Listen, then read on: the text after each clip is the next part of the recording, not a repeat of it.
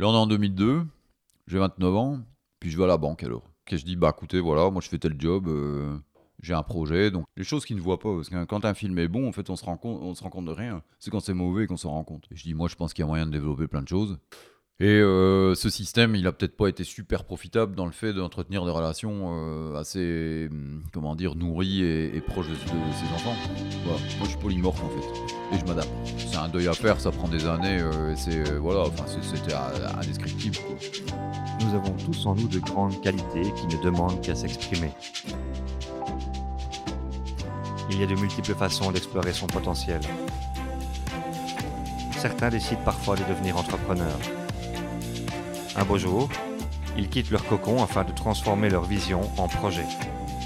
Ils ne sont pas Steve Jobs, Richard Branson, Walt Disney, ni même Elon Musk. Ils n'en ont pas besoin. Ils sont tout simplement eux-mêmes. Héros de l'ombre du quotidien, ils sont autour de nous, ils sont légion. Ils façonnent leur monde et un peu le nôtre aussi. Découvrons ensemble qui se cache derrière l'image de ces entrepreneurs à taille humaine. Découvrons ensemble qui sont ces ours bleus. Et bonjour Aujourd'hui, je suis avec Alexis Lambert qui va nous expliquer son parcours atypique. Bonjour Alexis, Bonjour Steve. merci de me recevoir chez toi de, en De bon matin. De bon matin, ouais. Avec plaisir. C'est super sympa. Alors, euh, Alexis, on- nous, on a eu l'occasion de se rencontrer lors d'un tournage avec euh, une série de capsules avec Jamie. Exact, oui, c'est vrai. Ça, ça remonte à quelques années maintenant. Ah ben environ, ouais, il y a une dizaine d'années. hein. Je pense que les premières ont démarré, euh, je crois que c'était en 2008 ou dans ces eaux-là. Et effectivement, on se connaissait pas, mais euh, bon, je sais plus par le biais de qui on a été présenté. On était à la recherche d'un comédien, puis voilà, bah, on a démarré euh, notre relation de cette manière dans le travail, et puis euh, bah, par amitié, on a continué un peu à discuter. J'ai un peu suivi tes aventures, et puis apparemment, toi aussi les miennes. Moi, les et tiennes, qui fait l'objet de ta visite Tout à fait. ce matin. Voilà. Ici, le, le- le podcast que, que j'enregistre va faire l'objet d'une série de, de 12 capsules. Euh, en tout cas, j'ambitionne d'en avoir 12 sur des, des- des parcours atypiques. Mhm. Et le but, c'est aussi de pouvoir transmettre, de, de créer un modèle commun, de me dire, tiens, qu'est-ce qu'il y a de commun entre toutes ces personnes? Et j'espère que je te le transmettrai par la suite. Et euh, pour les auditeurs qui nous écoutent, peut-être que parmi ceux qui nous écoutent, certains se posent des questions, ont envie de, de changer, euh, ont envie d'avoir de l'audace, euh, de, de, de- de faire de leur vie une aventure. Mhm. Et donc je me dis que ça peut être, un- ça peut être utile pour tout le monde. Bah oui, non, mais ça c'est sûr, hein. absolument. Alors est-ce que tu peux nous expliquer un peu euh, ce que tu fais aujourd'hui, ici et maintenant? Alors, euh, aujourd'hui, ben, en fait, c'est même assez récent. En fait, j'ai entamé euh, une nouvelle- responsabilité en tant qu'animateur, programmateur cinéma au sein de la Maison Culturelle Date, en fait, où je reprends euh, bah, ce poste. Voilà, c'est tout frais. euh, c'est évidemment un travail au sein d'une maison culturelle avec une équipe, euh, avec des gens à gérer. Enfin voilà. euh. Moi, je suis vraiment en charge de cette partie cinéma euh, au sein de la maison culturelle, hein, et, qui est une maison culturelle avec les, les mêmes missions que, que d'autres. Donc c'est euh, un nouveau challenge. Voilà. Qu'est-ce qui t'a poussé à, à faire ce, ce nouveau job? Alors ça c'est assez euh, étrange, mais en fait, euh, comment Moi j'ai travaillé euh, en gros quand même environ une vingtaine d'années dans le secteur audiovisuel. Dans ce secteur, il y a eu plein, plein, plein de choses. hein. J'ai démarré ma carrière assez jeune, j'avais 20 ans. Dans le secteur de la production audiovisuelle, mais plus précisément en publicité, c'était à Bruxelles. Ça m'a emmené bah, un peu partout, aussi à l'étranger. Toutes les bases de mon savoir, elles ont été fixées à ce moment-là, en fait, par Vincent Genot, en fait, qui était le producteur de, de Line Film à, l'époque, et qui m'a pris sous son aile et qui m'a appris, euh, bah, je dirais en global, euh, 80% de, de ce que je sais. Euh, Il y a eu des suites, j'ai- continué euh, après pour d'autres aussi, euh, toujours dans ce secteur, avec différentes responsabilités, euh, tant en production et après euh, aussi en réalisation. Et puis, euh, de fil en aiguille, j'ai fini par à un moment euh, créer mon entreprise, qui était une super aventure en fait. Plasma?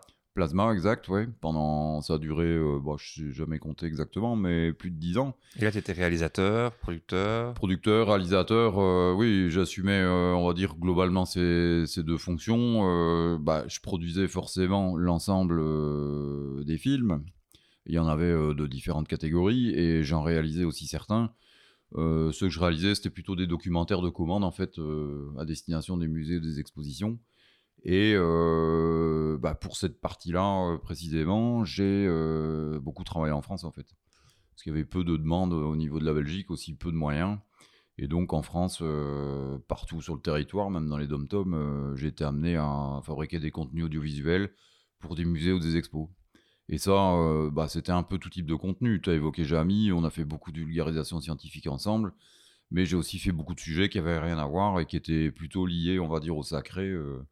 J'ai travaillé sur la basilique Notre-Dame de la Garde à Marseille, sur un peintre de fresques monumentales dans l'Aveyron dans les Pyrénées, près de Lourdes, à Gavarnie, pour un projet nature. Enfin, il y a eu vraiment des choses partout. quoi. Qu'est-ce qui t'a poussé à, entrer dans ce métier? Tu n'as pas, pas suivi d'études euh, pour, euh, pour être producteur non plus? Parce qu'il y a la SAS, il y a l'IAD, tu n'as pas fait ça? Du tout, non. Moi, je suis pas quelqu'un qui est issu de la filière scolaire. En fait, un peu quand même. Parce que ça, c'est un peu particulier. Mais euh, en fait, j'ai commencé mes études euh, en tant que photographe à l'INRACI, donc euh, qui sont pas des études artistiques. Hein. Euh, L'INRACI, c'est une école vraiment technique. Parce que je suivais déjà un atelier de photo en fait à tourner à la Maison de la Culture en étant ado. En fait, j'ai fait ça pendant plusieurs années. Avec qui? Alors à l'époque, c'était avec Bruno Lestarki et Pascal, qui est toujours d'ailleurs animateur à la culture à tourner. Tout à fait. On salue. Ouais, voilà. Super, moi ça m'a donné envie de poursuivre, donc l'INRACI, euh, un choix technique et ça c'était volontaire de ma part parce que bon, moi j'étais pas issu de l'enseignement artistique, mais j'étais quand même déjà super intéressé euh, par plein de formes d'art, euh, la peinture, la photographie, le cinéma, la sculpture, enfin plein de choses et donc j'avais je m'étais déjà intéressé naturellement en fait à tout ça. J'avais déjà des goûts assez pointus sur plein de trucs, même en, même en musique. Hein. J'étais DJ aussi à l'époque, j'organisais des soirées, enfin voilà j'ai toujours eu cette volonté. Euh, enfin, j'ai toujours eu ce besoin, en fait. Euh, La fibre artistique et euh, voilà. déjà des, une connaissance un peu assez pointue de ce que tu aimais. Oui, et aussi, surtout, comment c'est venu, ça c'est simple, c'est que je suis quelqu'un de curieux. Même enfant, j'étais comme ça. et avant de mettre le doigt dans l'engrenage et d'avoir accès à toutes ces formes d'expression, j'ai lu énormément. Enfin, voilà. Je n'étais pas un enfant qui euh, jouait à 15 personnes euh, à se taper dessus, ou au foot, ou à des, choses. Tu étais plutôt solo? Plutôt solitaire, euh, et, donc je passais mon temps plongé dans mes lectures ou mes pensées, quoi. Et ça, ça s'est poursuivi de la même manière, de manière un peu plus sociable, évidemment, en étant ado, dans ce monde-là. Et après la photo, ben, elle a débouché à l'INRACI, j'ai pas terminé mes études. J'ai des opportunités de travailler comme assistant avec des photographes. Qu'est-ce qui fait que tu n'as pas terminé? Ah, c'est pour des raisons euh, un peu privées, un peu perso. Euh, voilà, je me suis retrouvé. Ce sont des études qui coûtent cher, enfin qui coûtaient cher et qui coûtent toujours cher, je pense. Euh, pour des raisons plutôt privatives, bah, les moyens étaient un peu compliqués. J'étais en autonomie parce que je vivais plus donc, comment dire, avec mes parents. Donc, tu n'avais pas de parents non plus qui allongeaient pour, pour tes études? Si, si, euh, mais ma, maman s'est toujours occupée de, de ça, hein, ça c'est certain. Mais après, voilà, moi, j'ai à l'époque, j'ai rencontré mon ex-femme, j'ai décidé de vivre ma vie avec elle. Euh, bon, au niveau familial, c'était. Là, t'as quel âge à ce moment-là? Euh, Quand je l'ai rencontré, j'avais 17 ans, mais après, l'époque où j'étais autonome sur Bruxelles et où j'ai un peu mis la famille de côté pour faire ce que moi je voulais, j'avais 20-21 ans. Ok, donc là, à 20-21 ans, tu dis à la famille, laissez tomber, maintenant je, je vais solo. Oui, c'est ça. Bon, je suis avec ma copine. On va pas rentrer dans les détails, mais en tout cas, en gros, c'est tu, tu, coupes les points à un moment donné. J'ai claqué la porte, quoi. Ok, d'accord. J'ai tout envoyé péter. C'est ça. Pour le dire clairement. Ouais, ouais. Ok. Et là, tu pars, donc tu as 20-21 ans, et là, tu n'as plus une étude en poche, donc tu dis l'INRACI, je peux plus. J'arrête mes études, euh, je renonce à mon bail, euh, je vis euh, avec ma copine de l'époque, on n'était pas encore mariés, on vit à deux dans 12 mètres carrés. C'est un peu les amants du Pont Neuf, quoi. Bah ouais, voilà. Bon, elle, elle était aussi euh, très attirée par les choses artistiques. Elle était étudiante. Euh, enfin, elle était. Elle Et par ton corps. ah oui. Oh, et puis, elle était étudiante à Saint-Luc à Bruxelles. Donc, moi, en fait, on, a vécu ensemble à Bruxelles pendant plusieurs années. elle étudiante et moi, ben, d'abord stagiaire, travailleur, pour essayer de m'en sortir financièrement. Tu commences où, ton stage? Alors je commence à faire quelque chose que j'adore, c'est du jardinage. En fait, je déteste ça, mais les premiers jobs qu'on me propose, c'est un peu des choses comme ça. Et donc, euh, par le, hasard total, en fait, je me retrouve à faire le jardin d'une société de production qui s'appelle Saga, à Bruxelles, Saga Film, et euh, qui à l'époque avait produit euh, Marie, le film de Marianne Werker, avec Marie Gillin qui était un de ses premiers films. C'est le film qu'elle a fait, je pense, euh, juste, après, euh, avoir fait le film avec Depardieu. Ouais, tout à fait. Euh, Mon père, ce héros. Et moi, je me retrouve là, euh, dans cette société de prod, et donc je commence à être en contact avec des gens, euh, on va dire, super sympas, euh, dont Hubert Toin, le producteur, que je connaissais pas bien, euh, Catherine Verhofstadt, qui était administratrice de production. Et puis, euh, de fil en aiguille, euh, après avoir fait ce jardin, euh, dont j'ai hérité du lapin d'ailleurs, par ailleurs, qui avait fini ses jours à, Pec chez les grands-parents de mon ex-femme, D'accord. je me retrouve en fait à faire d'autres jardins chez eux, et ainsi de suite. Et puis voilà. Dans, dans les privatifs, quoi. Oui, oui. Je commence comme ça. euh, en parallèle, ben, je donne des coups de main sur des prises de vue en photo parce que voilà, je connais un photographe euh, un peu vieille école qui fait des trucs un peu magistraux euh, parce que euh, il est spécialisé dans les bagnoles, les camions, enfin tous les trucs de grande taille où c'est assez complexe à éclairer. Ça fait appel à du matériel un peu spécial parce que bon, ben, c'est du matériel assez haut de gamme, euh, donc faut être vraiment, euh, comment je dirais, euh, précautionneux dans la manière de le manipuler. Et moi, je suis pas quelqu'un de maniaque, mais je suis quelqu'un de, métho- de méthodique. J'aime bien ce qui est précis, euh, donc euh, ça m'intéresse. Pourquoi? Parce que si je me dis si c'est en ordre, on aura toujours un plus beau résultat. Et moi, ce qui m'intéresse au final, c'est ça. Donc, euh, donc ça, je l'ai compris très jeune. Et, euh, et voilà, de fil en aiguille, euh, à un moment, euh, toujours dans cette période d'apprentissage, euh, entre des stages, des petits boulots et des trucs pour essayer de m'en sortir. Je finis par avoir droit au chômage, pas grand chose, mais enfin bon voilà, on, on vit pas mal, euh, on survit, euh, bon, C'est ton chômage qui te permet de survivre et d'avoir tes petits boulots à la pige. euh. un peu ouais, mais c'est très précaire hein, à l'époque. Et puis euh, mon meilleur ami, en fait Laurent, mon ami d'enfance, avec qui on a fait plein de choses hein, euh, dans le sport. Enfin moi j'ai une carrière euh, assez fournie en skate à l'époque, dans les années 80. En skate Euh, Ouais ouais, j'ai fait le championnat d'Europe en 88. Le skateboard Ouais ouais. D'accord. championnat d'Europe en amateur, parce qu'à l'époque j'ai eu de la chance, c'était à Charleroi, donc j'ai pu participer. Laurent et d'autres potes à l'époque, eux faisaient du BMX freestyle, moi du skate. Euh, on a été sponsorisé, on était le team Gotcha Belgique officiel. euh, Enfin voilà, il y a eu tout ça. Quoi. Donc Laurent et moi, on a une longue histoire ensemble et, euh, et lui, il était aux études, aux études en communication à Bruxelles. Et il a travaillé. À, à euh, la SAS Pas à Ah non, l'INSAS, à l'ISFS. à l'ISFS. Ouais, un graduat. Et euh, bah lui, c'était drôle aussi parce qu'il venait pas du tout de ce monde-là. Il avait fait ses études euh, d'humanitaire à Don Bosco et euh, il débarque dans ce monde de la com euh, et des trucs. Et très vite, il s'intéresse aussi au Cinoche et il bosse sur la promo du film Marie pour cette même boîte. Donc en fait, tout, tout, se, tout se réconcilie à l'époque. C'est même, je pense, lui qui m'a donné un coup de main pour avoir ce boulot. Enfin bref. euh. Et puis il continue son bonhomme de chemin. Il fait des boulots euh, en tant que régisseur. Euh, pour d'autres films euh, et puis à un moment euh, boum de nouveau il manque quelqu'un on a besoin de quelqu'un qui connaît un peu le métier qui connaît sa grammaire les engagements qu'il faut avoir dans, ces métiers du cinéma parce que c'est assez particulier. Et je me retrouve comme chauffeur de production pour K2 qui est en fait en gros la boîte qui a qui a géré enfin qui a produit pardon tous les films de Gérard Corbiot enfin du gros quoi hein, vraiment Ouais, mais K2, là, quand même une grosse boîte déjà de, dans le place to be, quoi. Ils, Ah ouais, ils ouais, occupent ouais, vraiment le terrain à ce moment-là. à l'époque, euh, c'est pas n'importe quoi. hein. Donc il y a les films à Corbio et puis il y a aussi euh, bah, tous les téléfilms qu'ils font. Et je me retrouve comme chauffeur de prod en fait, à transporter des bobines du plateau au labo et voilà, en dépannage quoi. Je fais ça un temps, je rencontre des gens, je discute avec les techniciens, euh, enfin bon, je suis dedans quoi. C'est ça. Euh, je fais aussi des fêtes de fin de tournage à l'époque, euh, toujours pour K2 ou pour d'autres, parce que quand ils ont pas de jockey, ben Laurent il s'y colle. Puis de temps en temps il demande un coup de main, donc je viens l'aider. T'es un peu euh, l'homme à tout faire, en fait. Ouais, je fais plein de choses, moi je rencontre plein de gens. Et tu, tu, tu sais déjà que les contacts, c'est important et tu entretiens Ouais, ouais, ces contacts. Très vite, j'ai compris comment ça fonctionne.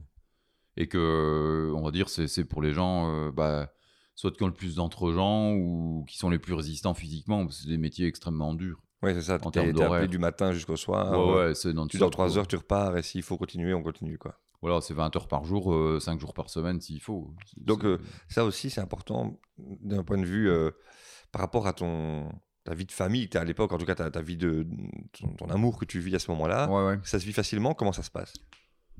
Bah, c'est un peu sacerdoce, hein. faut être honnête, euh, te marier avec quelqu'un qui est dans le secteur du cinéma, euh, bah, soit il faut être issu de ce monde-là, ou il faut connaître cette personne très jeune, ou en tout cas il faut croire en cette personne, ou euh, essayer d'appréhender ce monde. Parce que t'es pas, souvent, pas souvent chez toi. Non, enfin à l'époque, euh, je veux dire, euh, quand même, relativement, j'étais sur Bruxelles, donc c'était plus simple. Mais euh, K2, bah, ça m'emmène en Belgique, et puis tous les soirs, en global, je rentre chez moi. Je sais pas quelle heure je reviens, Ouais, mais enfin, je reviens. Tu reviens quand même chez toi. Ouais, ouais. Bon, par après, euh, à l'époque où euh, j'ai travaillé, euh, quand je suis parti de Bruxelles en 97, euh, l'année où ma fille est née, elle est née. après, j'ai bossé à tourner chez Belnep pendant 5 ans, et puis j'ai eu Plasma, ma boîte, à partir de 2002. Et à l'époque Plasma, euh, ben, pour les contraintes météo ou d'autres, quand on part en tournage, ben, parfois on sait pas quand on revient. Quoi, hein. Euh, Ça peut durer combien de temps? Le ton plus long tournage, c'était combien de temps? Avant de revenir? 10, 12 jours, euh, parfois plus. Parfois on sait pas, un jour près, euh, quand on revient, ça dépend. S'il y a des choses qu'il faut. S'il y a des reshoots à faire, euh, si la météo était mauvaise, et ainsi de suite. Quoi. On est toujours un peu en stand-by. Ok. Et ça, ça s'est amplifié aussi parce que j'ai fait beaucoup de prises de vue aérienne en hélico. Enfin, c'était un peu de mes, un de mes chevals de bataille. Euh, J'ai beaucoup d'expérience de vol, enfin, pas en tant que pilote, mais en, en tant que réalisateur en, à bord. et voilà, bah, là, pareil, hein, on attend, on attend pour des questions de météo, le bon moment. Enfin, il y, y a plein de contraintes, quoi. Donc, on sait parfois pas quand on part, on sait non plus parfois pas quand on revient. Et tout ça multiplié à la vie de famille, évidemment, c'est pas toujours évident, quoi. Mais là, revenons donc à ce moment-là pour voir un peu le parcours, Ouais. comment, comment les liens vont se créer. Tu sais que le réseau est important, Ouais, tu ouais. es beaucoup sur le, le terrain, tu es sur le pont, comme on dit, et tu bosses pour K2, un peu, tu fais un peu tout. ouais, ouais. Et Comment, qu'est-ce qui se passe ensuite? Ah, qu'est-ce qui se passe après? Alors, ben voilà, donc euh, K2, ça se termine. euh, je fais un peu le DJ, je rencontre des gens. Bon, alors je raconte l'anecdote, mais ça c'est comique. Moi, j'avais toujours eu un amour un peu particulier pour le film L'homme de, de Rio, euh, de Philippe de Broca, euh, qui pour. Il y en a très certainement plein qui ne le savent pas, mais en fait, c'est une espèce d'adaptation de l'oreille cassée, en fait, de l'album de BD de Tintin. C'est très inspiré de ça. Euh, C'était avec Belmondo. Enfin, moi, j'aimais bien Belmondo parce que mon père aimait cet acteur. euh, je l'ai vu des dizaines de fois gamin au Cinoche. Enfin, bon, voilà. Babel, quoi, le Ouais, grand ouais. spectacle. hein. Exact. Et euh, bah, je rencontre De Broca parce que je me retrouve à faire sa fête de fin de tournage où à 4h du matin, euh, Jean-Pierre Castaldi, après 4 bouteilles de vin rouge, commence à danser sur les tables. Enfin, j'ai vu des trucs, mais de fou. Hein, euh, voilà, des choses comme ça, il y en a des dizaines, des anecdotes. hein. Et donc, euh, bah, ce K2 se termine, et puis Laurent, euh, il se retrouve stagiaire en fait dans une autre boîte de prod, donc chez Keyline, hein, que j'ai évoqué avant avec Vincent. Et puis, euh, comment? À un moment, euh, ils cherchent quelqu'un, parce qu'ils ont besoin d'un assistant. Ben, un peu un assistant euh, à former, un peu un gars qui connaît, mais qui est pas non plus issu des écoles, un peu souple, parce qu'eux eux ont une demande particulière de la RTB. Ils ont des besoins, mais pas de moyens. Alors ils ont des moyens, mais ils en ont plus, non pas des tonnes. Alors ils veulent, ils veulent pas faire travailler quelqu'un gratos, hein, c'est pas ça. C'était un job rémunéré, mais ils cherchent quelqu'un. Pourquoi? Parce qu'à l'époque, il y a l'accord TVB, c'est un, accord un peu spécial au niveau publicitaire à Bruxelles. euh, Enfin non pour la Belgique euh, francophone, pardon, qui dit ceci, c'est que on a imaginé des micro-programmes en fait à sponsoriser au niveau de la télévision. Pourquoi? Parce que sponsorisable, ça veut dire qu'on arrive à faire un peu de pognon euh, et gagner, enfin faire rentrer un peu d'argent par les régies médias pour la télévision. Ça, ça surtout, c'est surtout venu pour la RTB pour essayer de compenser à l'époque, dans les années 90, le fait que RTL faisait beaucoup de pubs et gagnait beaucoup d'argent, mais que la régie média de la RTB était plus coincée parce que c'est une télévision euh, nationale, quoi. Enfin, euh, donc euh, micro-programme. Alors à l'époque, Keyline s'associe avec, avec une autre personne qui est scénariste et ils pondent une idée qui s'appelle Les petits bouts d'histoire. Alors pour ceux qui s'en souviennent, c'était diffusé juste avant, comment dire, le JT. Et là, je me retrouve dans ce truc à partir, environ 80 jours par an, partout en Belgique, comme assistant caméra en fait, avec une liste de choses à exécuter, donc 5 sujets par jour la plupart du temps, euh, sur toutes sortes de choses, des particularités historiques, euh, des particularités qui sont liées à des architectures. euh, Donc là, vous êtes en équipe alors Vous On est en- à deux. deux, ouais. Et donc, en fait, sans le savoir, je me retrouve à faire mon premier boulot de réal, sauf qu'en fait, j'en savais rien. Parce que le, le- le caméraman avec qui je pars, bah, moi, j'ai des fiches euh, pour lui expliquer où on va, ce qu'il faut faire. J'ai un texte. En fait, t'es pas du tout assistant caméraman, tu lui dis ce qu'il doit faire en fait. Et... Ouais, je lui dis le voilà, ici, euh, tu vois, dans, on a ce texte qui a été écrit hein, euh, par Jean-Luc Gossens, qui, qui est par ailleurs euh, est devenu euh, un grand scénariste après, il travaillait pour Canal+, tout ça. Et je dis, ce, ce texte, il évoque telle chose. Et donc, lui, il bon, moi, j'ai un combo avec moi, j'ai un moniteur, et puis j'observe, en fait, le type de plan. Et lui m'explique des choses, comment on fait de la matière, en fait, pour arriver à faire du montage. Parce qu'au final, ce qu'il faut faire, évidemment, c'est emmagasiner un max de matière pour amener au monteur. Et que le monteur puisse faire son taf après Voilà, par c'est rapport ça. au texte. pour des, petits, euh, des petites capsules, hein, c'est 40 secondes. hein. Alors, le, le- narré par Alexandre Bonsievers, euh, qui fait ça sur un ton très humoristique, parce que c'était aussi écrit d'une manière un peu décalée. Un peu à la euh, belge. Voilà. Et donc, ben, je fais ça, et moi, je reviens, et tous les soirs, euh, je ramène les bobines à la prod, et ainsi de suite. Quoi. Les monteurs te disent ouais, c'est cool, c'est ok. Ouais, voilà. Des fois, ils te disent aussi ce de quoi ils ont besoin, ce qu'ils auraient aimé en plus. ou Oui, on en discute, s'il y a des particularités, machin. Et donc, moi, sans m'en rendre compte, en fait, je suis en train de m'approprier sur- des choses simples, ce métier de réal. Ça va durer Euh, combien de temps ça? Oh ben, il y a eu trois saisons, hein, il y a eu plus de 500 épisodes. hein. C'est ça. Ouais. Et là, Donc là- tu ouais. as quand même un salaire à ce moment-là. Oui, oui, je suis engagé. En fait, je suis salarié à la production. Et tu es toujours sur Bruxelles. Là, je suis toujours à Bruxelles et, euh, et je vais y rester quelques années jusqu'en 97. Mais la première année, donc, je fais l'assistant caméra. Et puis, euh, par la suite, en fait, Vincent, donc le producteur, qui est un mec euh, assez génial, C'est Vincent comment? Jono, Vincent Genot. Qui est diplômé de l'IAD et qui est un monsieur passionnant, euh, qui a aussi une carrière lui-même euh, étonnante. Enfin, il faudrait des heures pour, euh, on va dire, rapporter tout ce qu'il m'a expliqué. Mais c'est un passionné, quoi, et c'est quelqu'un de vraiment compétent dans, dans son métier, d'abord de l'image, parce que c'est un directeur photo et qui est devenu producteur. Il était un peu mentor pour toi à ce moment-là? Ah bah, clairement, enfin, ça, a conditionné tout le reste de ma carrière, D'accord. dans le comportement à avoir dans certaines situations, dans l'approche des choses, dans la gestion financière. euh, dire qu'il a, on parle quand même d'une des boîtes qui est dans le top 3 des, productions publicitaires à Bruxelles. C'est un gros morceau, quoi. C'est pas du petit. Et c'est des prods avec des moyens pour des gros clients euh, comme Mercedes, Coca-Cola, euh, enfin vraiment du lourd, quoi. Ils ont gagné des prix à Cannes euh, plus tard au festival euh, de la, de la pub. Et là, lui, il va t'apprendre tout ça. Ouais, ouais, plein de choses, quoi. Et donc, ben, l'année 1, je fais l'assistant caméra, mais l'année 2, Vincent, qui est pas du tout. euh, Enfin, qui est un mec qui sent bien comment vont les choses, il avait déjà une régie de montage en vidéo euh, chez lui, mais il se dit, tiens, euh, il y a des systèmes qui existent non linéaires pour monter sur ordinateur, euh, ça, c'est le futur, parce qu'on peut revenir aux méthodes qu'on avait en 35, enfin bon, en péloche, quoi. Et il fait l'acquisition d'un système, et puis même par ailleurs, il développe une deuxième société qui va les commercialiser pendant, pendant 15 ans. Et cette boîte existe toujours. hein. Et ils sont toujours très ancrés dans, dans le service à offrir euh, pour ces trucs-là. quoi. Et donc, à l'année 2, je vais plus au tournage. Mais c'est moi qui, en fait, me ramasse toutes les cassettes le soir euh, pour le lendemain. Et donc, on, en fait, je me retrouve. Tu mon- dérushes, en fait. Je dérush, ouais, et puis je me retrouve monteur. D'accord. Voilà. Tu, Et- fais le, tu, fais le, tu passes dans le, de l'autre côté. je passe de l'autre côté et puis euh, donc je me retrouve à monter ces trucs et euh, on va dire chaperonné en fait par euh, deux monteurs euh, comment Thierry Doulet euh, qui était un gars un peu plus âgé que moi très gentil et drôle et qui bossait beaucoup à la piche pour RTL et Amaury Doulet de en fait qui est un des monteurs attitrés qui faisait la fiction à la RTB qui est un ami de l'IAD de Vincent et qui me prend sous son aile pour vraiment, je dirais, me fixer un peu les bases théoriques, ce qu'on peut faire, pas faire, les notions du rythme, les machins, enfin un peu tout ça, quoi. En temps plein, quoi. Full time, t'es monteur. Ouais, je fais monteur et puis euh, je me retrouve à monter 200 sujets, quoi. Ouais, quand même. Et ces sujets, ben, je suis euh, quasiment tout, parce que je vais aussi faire les enregistrements euh, avec Alexandre, euh, les reports son, euh, enfin le mixage et le mastering avant de livrer à la RTB, quoi. Ça, ça, vaut toutes les écoles du monde. Ah ouais, non, c'est absolument inattendu, quoi. Mais c'est pas fini, parce qu'au final, ça c'est jamais que l'épisode belge, mais qui là, ils m'ont emmené bien plus loin, en fait. C'est ça qui est aussi intéressant. Continuons. Donc, euh, il y a ce projet RTB, et puis très vite, en fait, ils ont un client, euh, comment, la personne de, de NYC Bastos, donc les cigarettes de l'époque, euh, qui travaille beaucoup sur des visuels liés un peu à ce- ce- cet American Dream.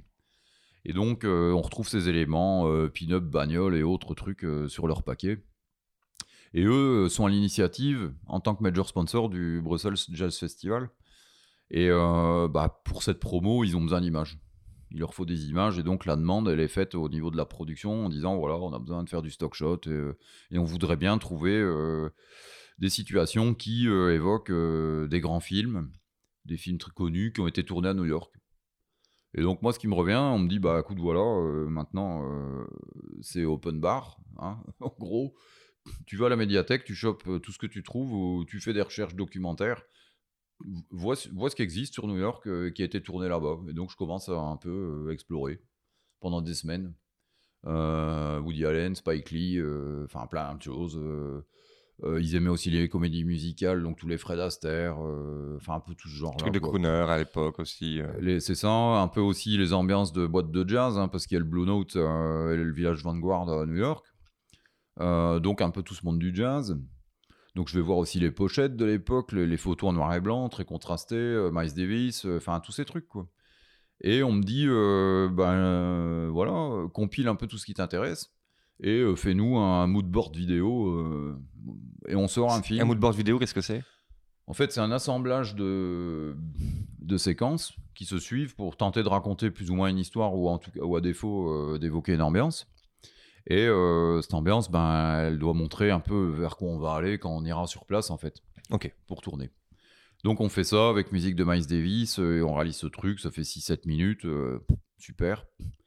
Et euh, à la suite, en fait, ben, le client il passe commande Et il dit Moi, je veux qu'on refasse telle séquence sur le pont de Brooklyn, tel truc dans un, un club de jazz et machin. Et à l'époque, ben, moi en anglais, je me débrouille déjà vraiment pas mal.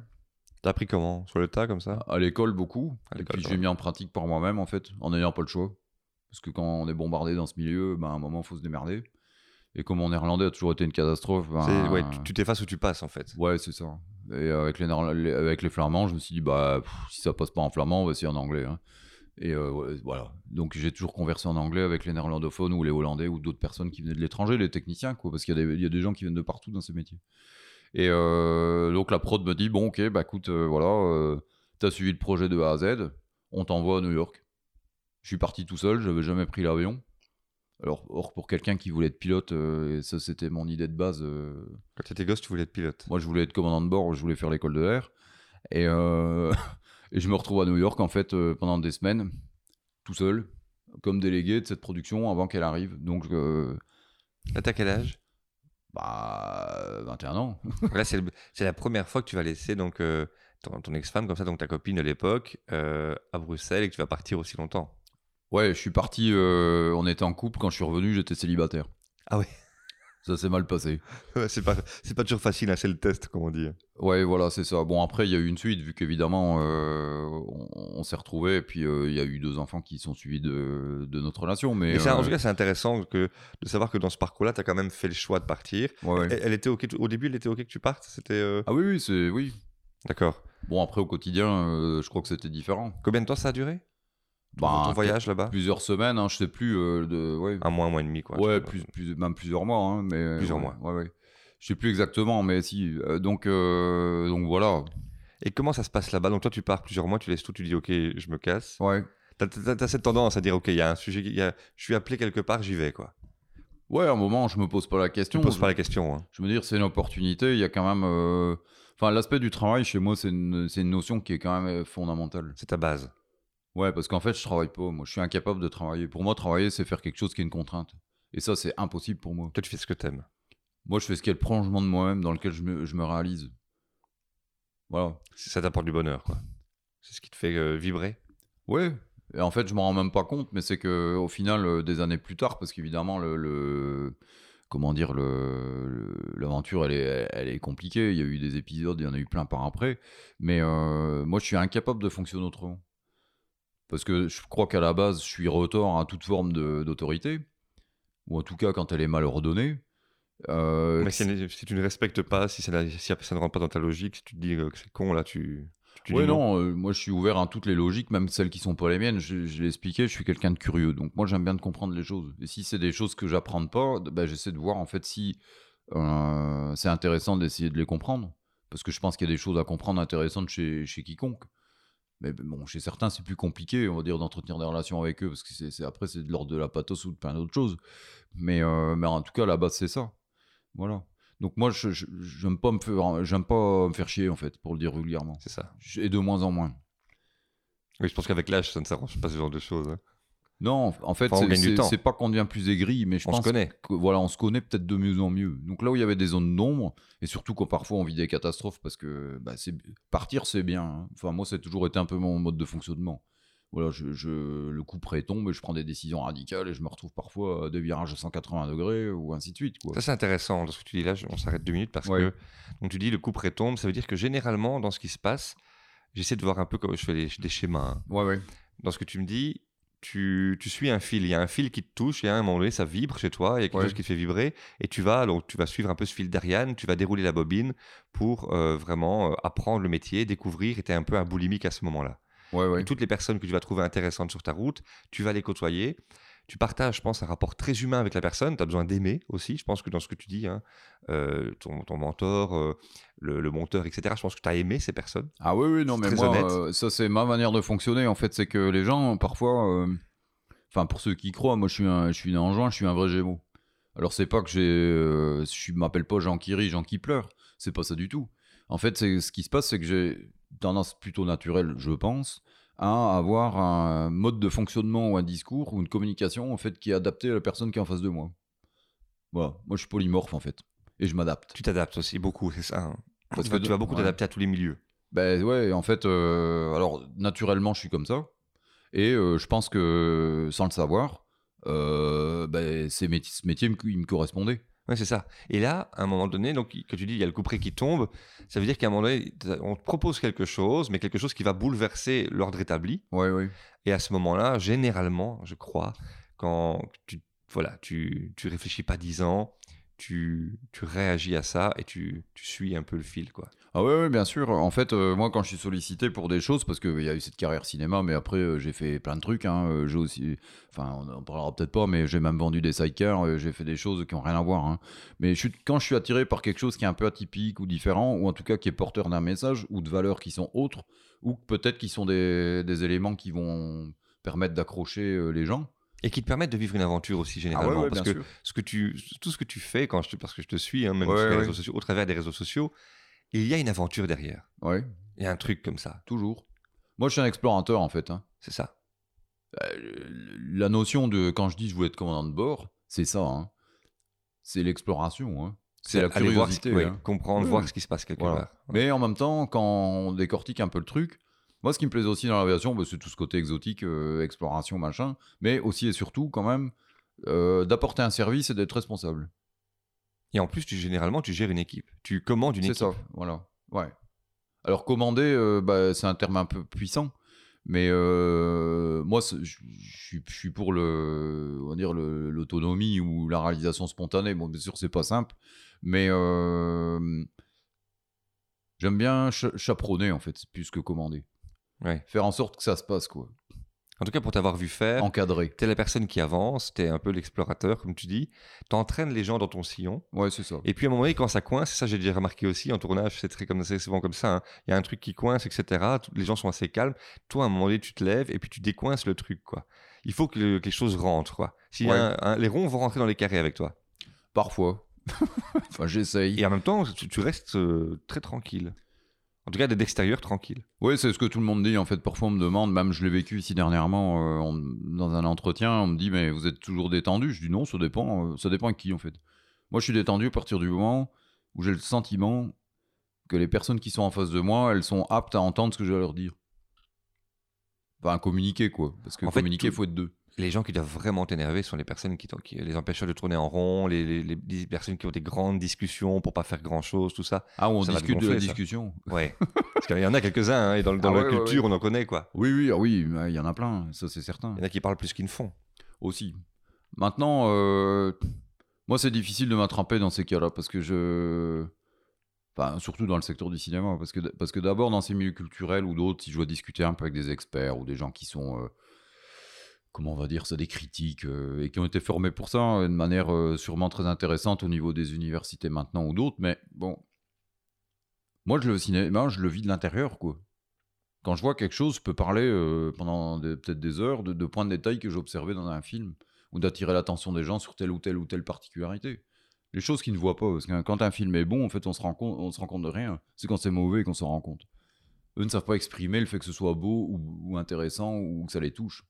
Voilà. Donc mon approche du- du- de ce métier et de plein d'autres, c'est pas du tout dans, dans ce sens critique. C'est joue- avec ton ressenti. en on fait. joue à touche-touche, mais c'est de trouver des éléments, des clés de lecture que je peux donner aux gens, et en fonction du public qui est là. Ok. Maintenant qu'on a fait cette, dégression, Ouais, qui nous ouais. a permis un peu de, de mieux comprendre, j'aimerais bien qu'on revienne donc après, après ce voyage. Ouais. On revient à ce moment précis.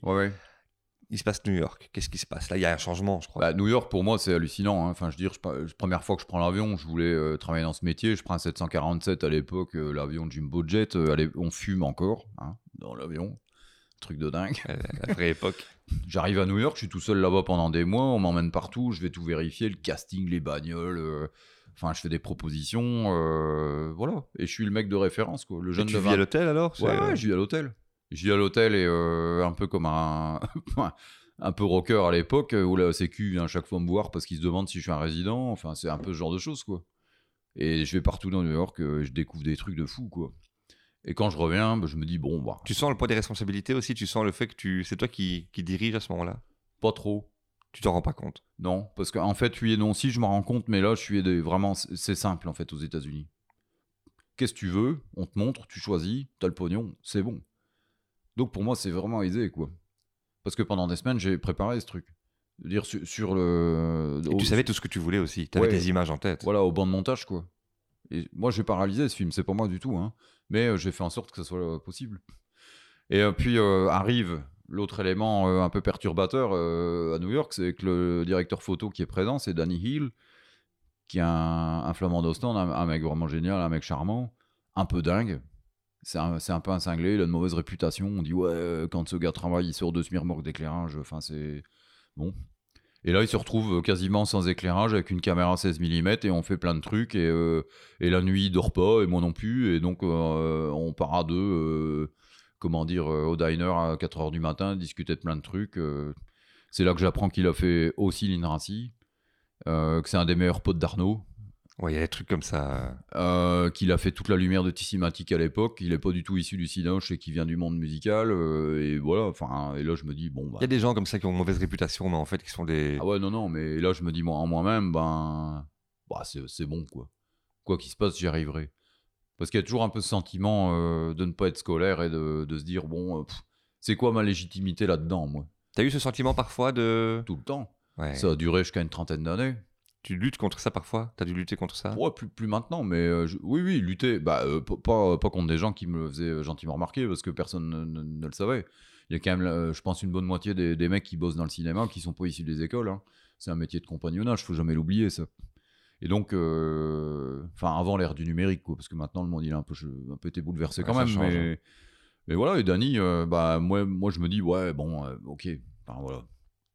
Et donc je rentre de New York, et puis je continue le boulot, le boulot et le boulot. euh, Donc tu rentres de New. York, tu continues le boulot, tu... ça se termine avec ta nana à ce moment-là. Non, en fait, quand j'étais aux États-Unis, on s'est séparés euh, parce qu'elle avait mis un terme à la relation. Mais bon, après, en rentrant, j'ai vécu chez mon pote Laurent. Ouais, parce que c'est ça, vous aviez un logement ensemble, donc là, Ouais, ouais, tu rentres, t'as plus de logement. Non, c'est ça. Tu Quand dis- je suis rentré, je suis pas rentré chez moi. Laurent, Ouais, donc lui, euh, hop, là, j'ai fait un stage de quelques mois chez lui, sur son canapé.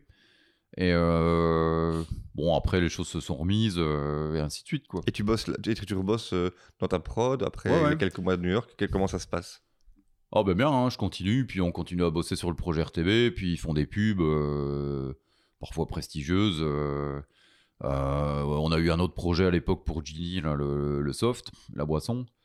Réalisateur fascinant, passionnant, David Mallette, je m'en souviens fort bien. C'est le mec qui a réalisé les, euh, les clips de Queen, I Want to Break Free, qui enfin qui en a même imaginé le, le scénario. euh, Enfin, voilà, moi je rencontre plein de gens. hein fascinant. Et moi qui suis curieux et qui n'ai pas trop de problèmes de contact, bah, quand ça m'intéresse de savoir, je pose des questions. Ok. Ouais. Et, et qu'est-ce qui va se passer ensuite? Qu'est-ce qui va faire encore se changer euh, cette carrière? Ah, alors, ah ben, de nouveau, gros changement. Moi, c'est toujours comme ça, hein, ça avance par. euh, Enfin, T'as des chapitres comme ça dans ouais, il y en a des grands. euh, Donc, soit je mets un terme et je bousille tout, euh, soit euh, c'est des choses qui se passent, qui s'imposent à moi et qui changent toute ma vie, et où je peux rien y faire, en fait. Où j'ai pas d'emprise là-dessus. Et quand tu dis, il y a- tu dis parfois je mets un terme et je bousille tout, ça veut dire qu'à un moment donné tu, tu trouves plus le sens? Oui, c'est ça. Je déborde, à un moment, ça ça devient vital, quoi. Ça Tu t'emmerdes? Non, c'est pas ça. Enfin, je pense surtout des événements plus privés, ça j'expliquerai Ouais. après, mais D'accord. Ouais, parfois c'est arrivé, pas souvent, mais il y a eu des, parfois des grandes réorientations. hein. D'accord. Ouais. Euh, commençons alors avec celle-ci. Donc, euh, t'es- t'es sur Bruxelles. Et puis Donc Bruxelles, on est en passer 97. En fait, euh, Delphine, elle termine ses études. Elle faisait quoi Euh, comme étude euh? Architecte d'intérieur à Saint-Luc. D'accord. Et là, euh, pendant des mois, je suis sollicité en fait par Trois Suisse France. Parce Oui. que à l'époque, en 97, euh, ils ont la cité numérique à Croix, ils veulent développer un secteur multimédia. Et euh, un chasseur de tête euh, s'intéresse à moi via des relations que mon père avait avec des personnes qui vivent là-bas. Et euh, donc, il tente de me recruter. Ou en tout cas, me fait la promesse que ça le sera. Euh, en juillet 97. Bon, moi, je capitalise sur le truc en me disant, ok, faisons confiance, enfin, ayons confiance, on verra bien. Et en fait, au final, je suis pas recruté. Et donc, qu'est-ce qui se passe? Donc, tu quittes le, le- le boulot là où tu es. Donc j'avais donné en fait ma démission pour fin juin parce qu'en fait en juillet de, la- de cette, cette même année euh, on avait prévu de se marier et on s'est marié à l'époque d'ailleurs. Donc, tu dis que ça tombait bien. Finalement, tu allais avoir un autre job. Autre euh, job, marié et Delphine enceinte de Luna, euh, ma fille aînée, Bien sûr. qui est née en septembre 97. Ok. Et bah tout ce qui était prévu au niveau boulot et tu évidemment. pars alors Tu quittes Bruxelles aussi Ouais ouais ouais. Tu vas où? Alors, je rentre à tourner dans une maison de famille qui appartient à mes arrière-grands-parents qui sont toujours vivants et qui ont euh, à l'époque euh, 93 euh, et 97 ans. Ça veut dire Euh, retour aussi avec la, avec la famille, tout ça Tu, tu revois ah la ouais, famille à ouais, ouais, c'est ça, voilà. La famille avec qui tu claqué la porte Ouais, ouais, tout à fait. ouais. D'accord, ça n'a pas dû être simple non plus. Ah ça. non, ça fait beaucoup de choses en même temps. Et moi, bah, voilà, le truc, c'est que mon ex-femme, euh, elle se retrouve euh, jeune diplômée, euh, enceinte, et on est jeune mariés. Il faut assumer quoi. Il faut quand même assumer. Et donc, bah, à cette époque-là, il se passe quoi? C'est que moi, je me retrouve sans boulot, et je pensais être un peu le pilier au niveau familial. Ouais, bah, et du jour au lendemain, je me retrouve au chômage le 1er juillet. Ça, c'est chaud. Ah ouais Et ils t'ont quand même mise un peu sous le bras quoi. Bah quand même. Donc là, je vais toquer à la porte de la société de production de nos télés. D'ab- D'abord, juste 30 secondes, parce que Ouais. c'est important aussi. Et pour nos auditeurs, je pense que c'est un moment intéressant. Avant de pouvoir rebondir, parce qu'on parle, tu parlais de résilience. hein, voilà. ouais, ouais, c'est ça. Euh, qu'est-ce que- tu passes quand même par plusieurs chemins et à un moment donné, euh, entre- avant de tomber, pour ne pas tomber dans le gouffre, comment ça se passe ce moment-là où tu te dis, je suis un peu le, chef de famille, je vais euh, revoir ma, ma famille avec qui j'avais claqué la porte, un peu voilà, position basse, je vais les revoir, voilà. comment ça se passe pour pouvoir rebondir? Bah ça, c'est compliqué. Hein. Enfin, euh, sur le moment, on sait pas trop. Hein. On se retrouve dans cette situation. On se dit, qu'est-ce qu'on fait? On annule tout. Bah, on peut annuler un mariage. Mais moi, je connais personne qui a réussi à annuler une naissance. Euh, voilà. Bon, à l'époque, euh, on avait évidemment pas des gros besoins ni des grandes prétentions. La famille l'a quand même aidé, hein, ma belle famille surtout. La mienne d'une certaine manière aussi, parce qu'on se retrouvait dans cette maison de famille euh, avec un loyer adapté. Et après, on quand, au décès de mes arrière-grands-parents, on en est devenu propriétaire.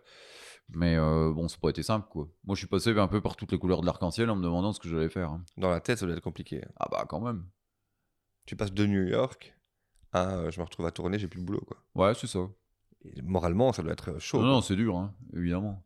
Mais bon, Bruxelles, euh, on a été arrivé à un terme. Moi, j'avais envie que ça évolue. Et puis, je sentais que sur place, euh, j'avais fait le tour. Pas qu'on voulait plus me transmettre de choses, mais que ça allait être difficile, euh, on va dire, de... de... L'aspect de la promotion interne, ça allait être compliqué, quoi. Et comme tu es un explorateur, poursuivre pendant 20 ans ce que tu fais, tu, tu l'imaginais pas?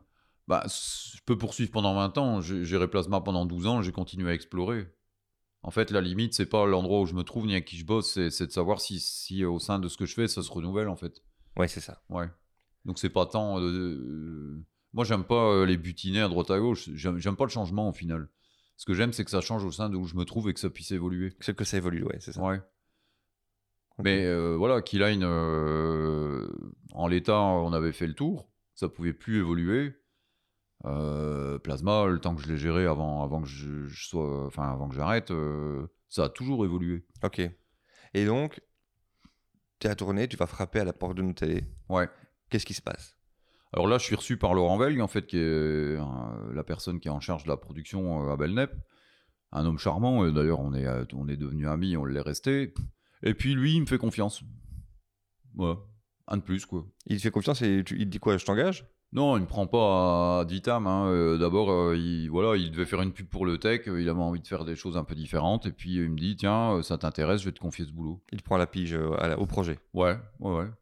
Et je lui explique d'où je viens, en fait, mon parcours. il me pose des questions. je lui explique un peu ma vie, ce que j'ai appris avec qui Tournésien, Bruxelles, les États-Unis. On t'a pas envoyé ton CV, t'as frappé à la porte vraiment, quoi.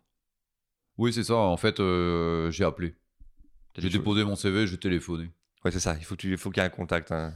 Oui, oui. Juste le CV, ça, ça, ça marche pas. hein. C'est compliqué ça. Ouais. C'est vraiment difficile d'arriver à une forme qui est en phase euh, avec le fond. Et on puisse se faire une idée un peu dématérialisée Ouais, c'est ça. de la personne. Et je crois que c'est de plus en plus difficile d'ailleurs. Et de donc- plus en plus d'attentes. Quand tu fais ces projets, t'es euh, t'es un- alors, t'es au chômage, t'es indépendant. Comment ça se passe? C'est quoi le statut dans ces cas-là? Ah ben alors en fait à l'époque... euh, Il n'y avait pas encore Smart aussi. hein. Non, il n'y avait pas de smart. hein. Donc euh, ce qui se passe c'est que... Comment je fais? Ben... Je suis chômeur et puis je fais des piges. Ok, à la pige. Ouais. C'est ça. Et ça, ça prend? Ouais, ça prend. Le en fait, je travaille prend, pour. Belnep hein, de plus en plus. euh, je, te, je te resserre un café Bah, écoute, volontiers. Ouais. Euh, je travaille à la pige, il me confie des trucs, puis je fais beaucoup de prod. euh, voilà. Avec Dominique Delporte, hein, qui, est- qui était journaliste à nos télés, ben, Ouais. on nous confie, enfin Jean-Pierre Winberg nous confie à Dominique et à moi l'organisation des 20 ans de nos télés en termes de production. fait plein de trucs. hein. Je rencontre Duc Petit, je deviens son assistant. Sur certains trucs qu'il faisait. Bon, après Luc, euh, c'est un, c'est un mec euh, incroyable, mais il- au quotidien, c'est un phénomène. euh, Enfin, il a un caractère un peu particulier, donc bon, voilà, je collabore un peu avec lui, je fais du spectacle c'est pour ma tasse de thé, mais euh, je vois des choses, je vois des gens, j'apprends des choses. Et là, donc, tu, le moral est là, forcément. Une fois que tu repars, tu rencontres du monde, tu te sens dans ton, dans ton élément. Comment ça Ouais. évolue tout ça? Ah ben après, en fait, je bosse pour Belnep pendant quelques années. Euh, je reprends le poste de direction à la toute fin parce que c'était un peu difficile. Et puis eux décident d'arrêter. Et dans l'intervalle, en fait, je m'étais retrouvé à gérer euh, en production euh, les projets de documentaires de commande ou de documentaires fiction, quoi. Ok. Genre Le Couloir du Temps, le film sur l'histoire de tournée, un film sur le beffroi avec Bruno Coppens, enfin des trucs du style, quoi. Et ça, ça, me- parle. Et je dis, bah, c'est bien ce truc-là. Et puis, j'amène en fait mon exigence que j'avais développée dans les projets de cinéma et surtout en pub, et des moyens en fait qui a priori sont pas trop dédiés aux vidéos d'entreprise ou d'autres. Euh, et ça, j'amène avec moi dans mes bagages et dans des manières de faire, quoi. Tu as une grosse plus-value par rapport à ce qui existait, ce qu'on ce qu'on voyait. euh, Ouais, en fait, je suis venu avec des automatismes et des évidences qui étaient peut-être pas les évidences de Belnep, qui était une boîte de prod qui était pas à Bruxelles. C'est ça. Voilà. Et du coup, forcément. Moi, on- je tire vers le haut. Et on voit la différence. On voit la différence.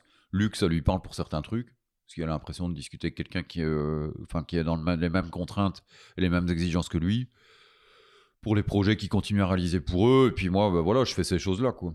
J'assume la direction pendant quelques mois, il décide d'arrêter, et puis moi, je me dis merde, euh, c'est con, quoi. Qu'est-ce que je fais? Là, on est en 2002, j'ai 29 ans, puis je vais à la banque alors. Je vais à la banque et je dis, bah écoutez, voilà, moi je fais tel job. euh, mais euh, la boîte pour qui je bossais, elle vient d'arrêter.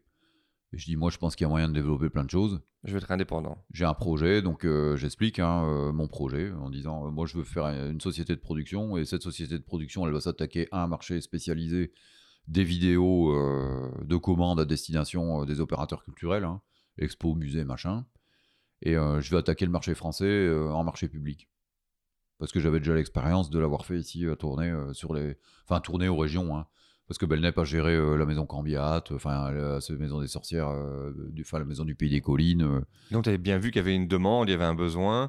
Tu- Ouais. Tu, voyais les appels d'offres aussi passer. voilà. Et tu t'es dit, je vais le faire. Je vais le faire. Et je discute euh, avec ça, avec Franco Indei, le boss de Présence France, qui est un gros opérateur Céno en France. Et un homme charmant euh, qui m'a donné confiance en moi et il m'a dit Mais vas-y, mais fais-le, essaye. Il y a Tu pe- avais la technique et lui, il savait qu'il y avait, il y avait du, du- de la Lui, il demande. connaît la France, c'était son jardin. Et euh, il m'a dit, ouais, ouais, non, non, mais des, des- on va dire des, des, des productions audiovisuelles de qualité dans des prix payables, où il y a un peu d'ampleur, quoi. Il y a de l'envergure, il y a de l'amplitude, euh, comme on peut faire un peu euh, dans le cinéma américain. Il y a de la place pour ça.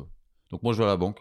Et je dis, écoutez, moi, j'ai envie de faire ça, j'écris mon projet. hein. Donc, t'empruntes alors? Ouais, j'emprunte 750 000 francs. Pour du matos, pour. euh, Non, non, comme fonds de commerce, Comme fonds de commerce pour vivre. pour démarrer. J'ai rien acheté, hein. Mais c'est ça. Non, non. Tu vivais avec. Moi, j'avais besoin d'un capital, euh, je l'ai emprunté, je l'ai remboursé.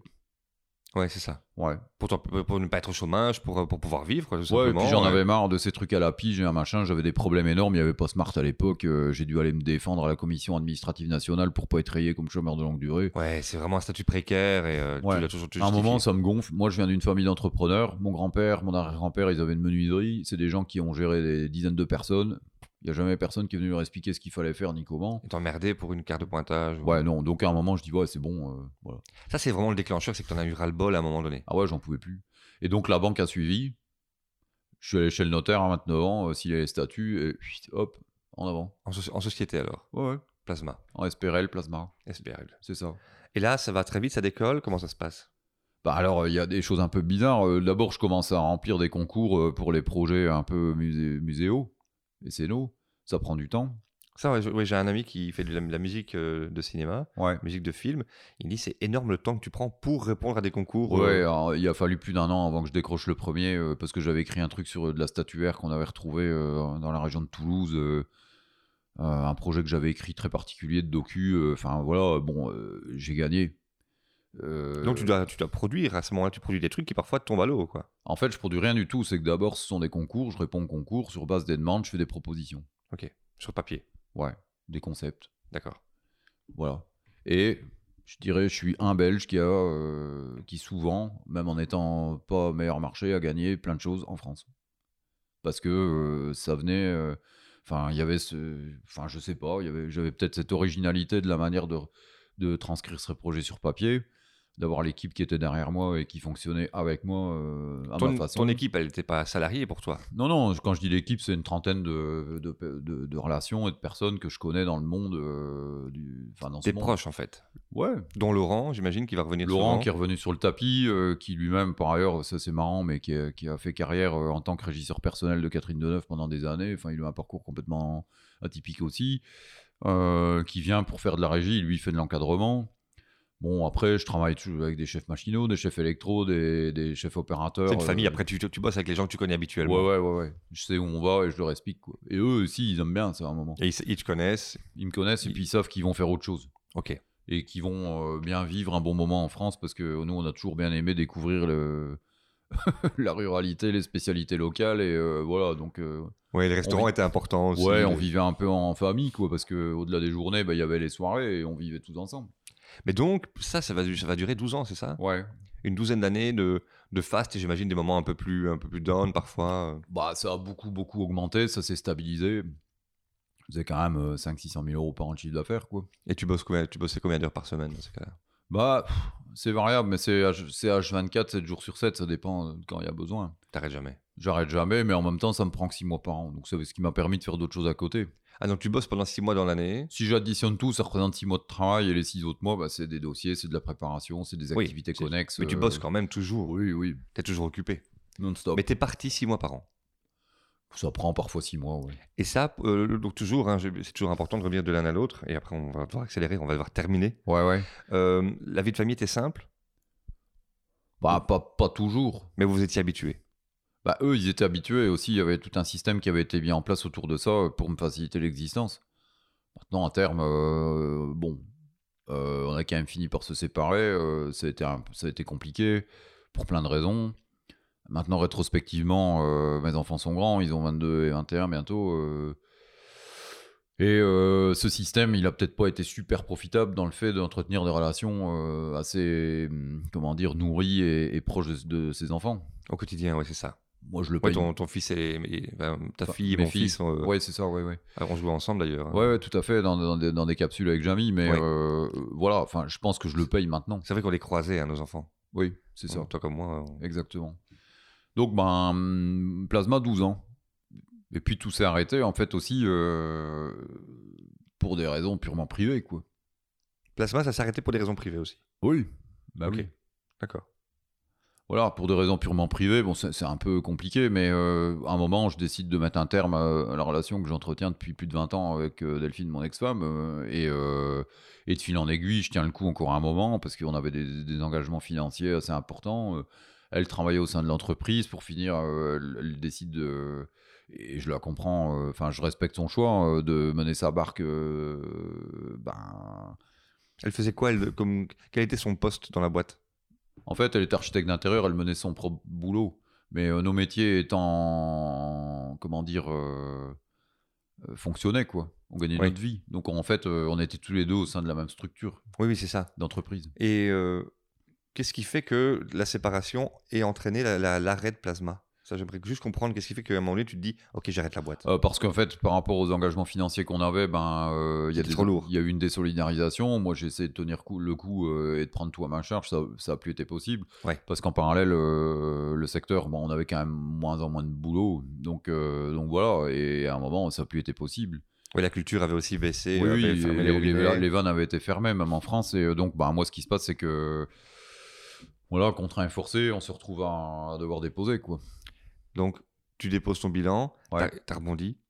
Oui, j'ai rebondi.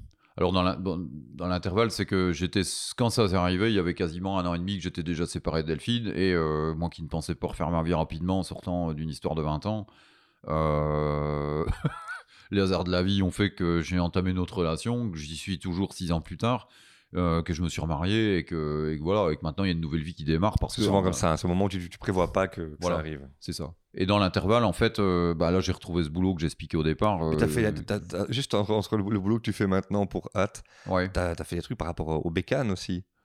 Oui, oui, il y a eu plein de choses. Je suis parti. Alors, euh, dans, dans cette Très période. rapidement, comme qu'on fasse un peu, Ouais. qu'on fasse un, un balayage Après, on un peu de tout ce on qui s'est passé. passer une heure à discuter de tout le reste, mais On fera ça. on refera ça. Mais euh, en résumé, on- je peux donner les détails à un autre moment, mais euh, Plasma s'arrête. Évidemment, c'est une catastrophe.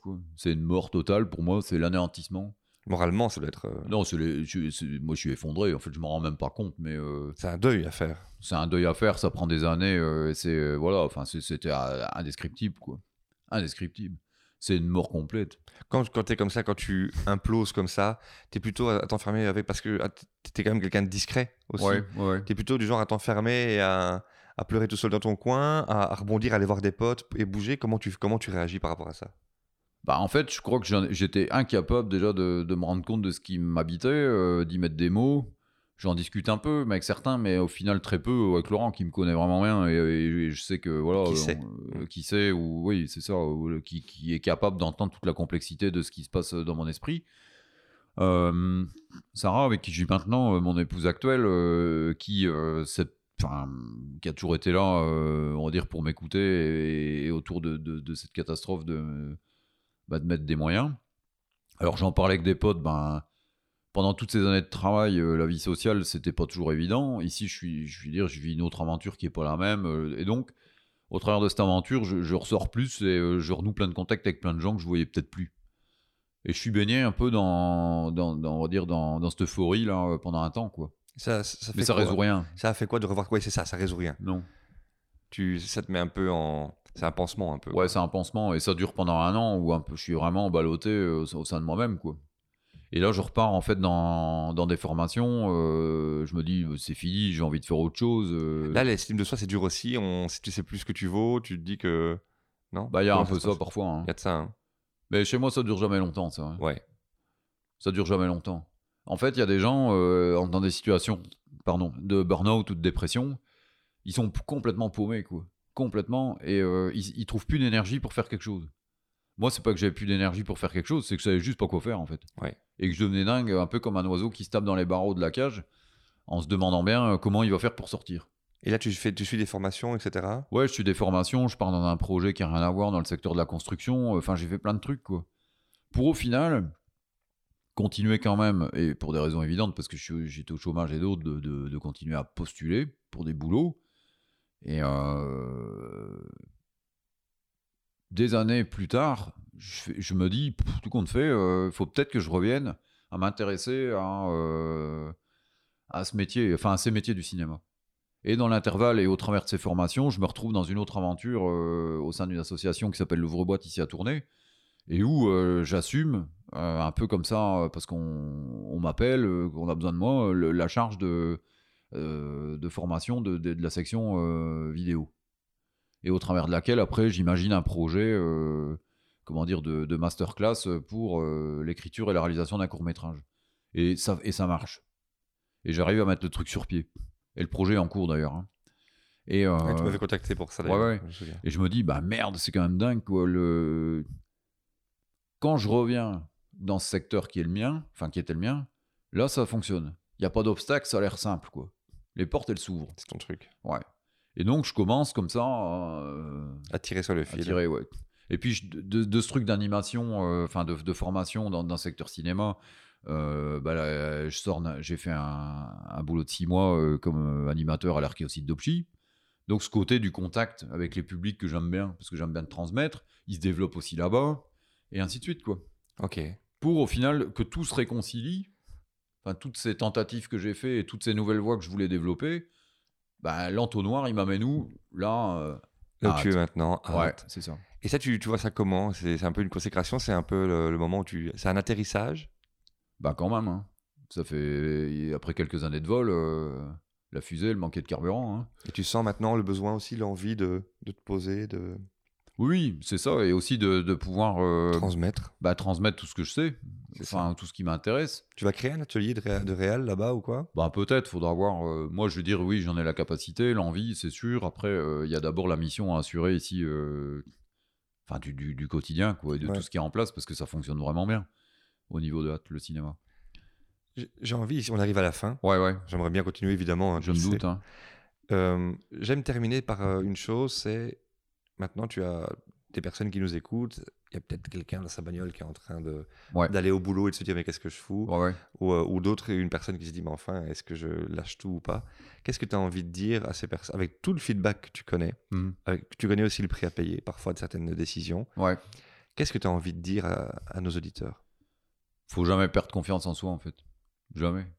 Ni en sa capacité d'y arriver, en fait.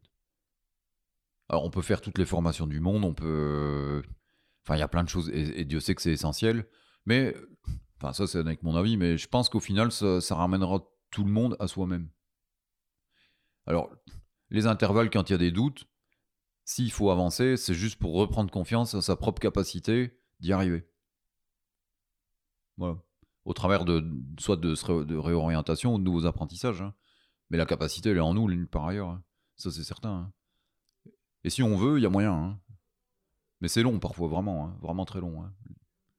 Ça, c'est sûr.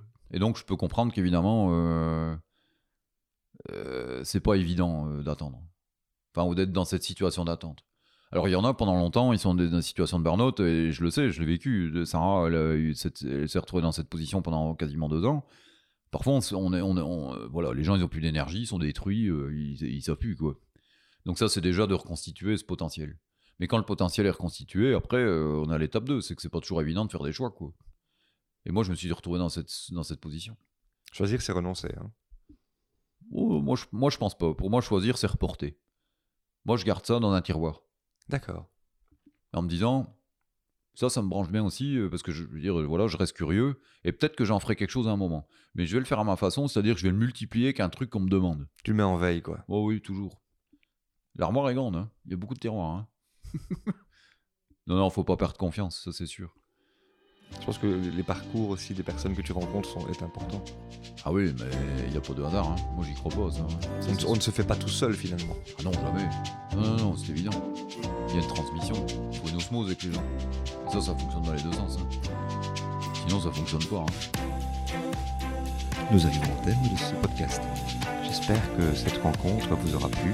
N'hésitez pas à liker, partager, indiquer vos commentaires. Et vous pouvez toujours nous joindre sur info.l'oursbleu.be. À bientôt.